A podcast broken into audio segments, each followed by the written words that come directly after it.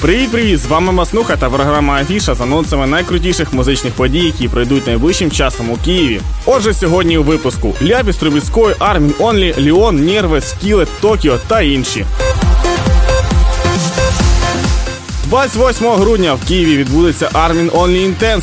Це нове сольне шоу п'ятиразового власника звання найкращого діджея планети Арміна Ван Бюрена. Всю ніч, починаючи з 11 години до 5 години ранку, Армін буде грати надзвичайний сет, який доповнюють виступи прекрасні музиканти та вокалісти, котрі приймали участь у написанні його останнього п'ятого альбому Intense. Отже, 28 грудня у стінах МВЦ відбудеться Armin Only Intense. 7 грудня у Києві вперше виступлять монстри сучасної альтернативної музики Five Finger Death Punch. За 5 років свого існування гурт встиг завоювати серця багатьох фанів по всьому світу, виступаючи на найбільших фестивалях Європи і розігріваючи виступи таких іменитих груп: Корн, Папароч, Bonfire, Zerasmus та інші. Ну що, 7 грудня Five Finger Death Punch у клубі Бінго.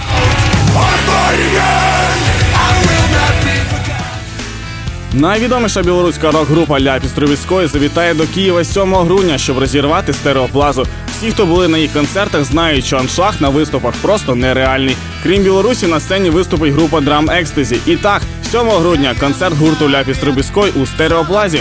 Слідки брильянтовий десерт 8 грудня Ельван розгромив всіх своїм сольним концертом у новому клубі Юність. Російський хіп-хоп виконавець, артист лейбл Black Star, колишній учасник гурту Марсель, презентує альбомчик Супутник, який вийшов у цьому році. Отже, не провтикайте Ельван 8 грудня у клубі Юність. Найпиловіша альтернативна рок-команда Скілет повертається в Київ з єдиним концертом 10 грудня у стіни нової стереоплази. Гурт представить свіженький матеріал, а саме композиції з нового альбому Райс. Скілет на сьогоднішній день має величезний успіх у світі. Тиражі альбомів рахуються мільйонами, а кількість шанувальників тисячами по всьому світі. Отже, 10 грудня у стереоплазі Скілет.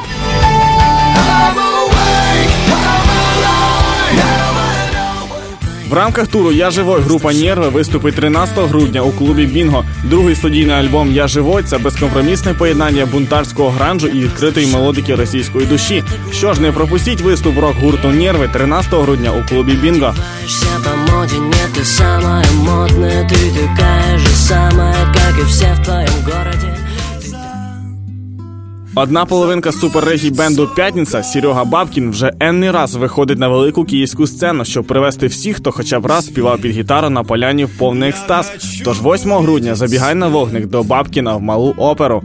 Между нами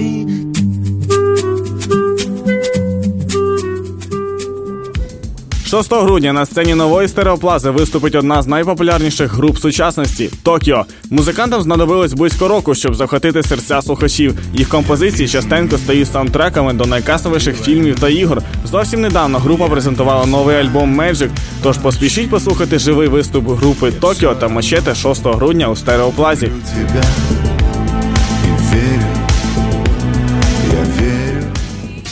7 грудня портал Top DJ святкує 9-й день народження у клубі Форсаж. Головним гостем вечірки буде діджей та продюсер із Великобританії Aphrodite.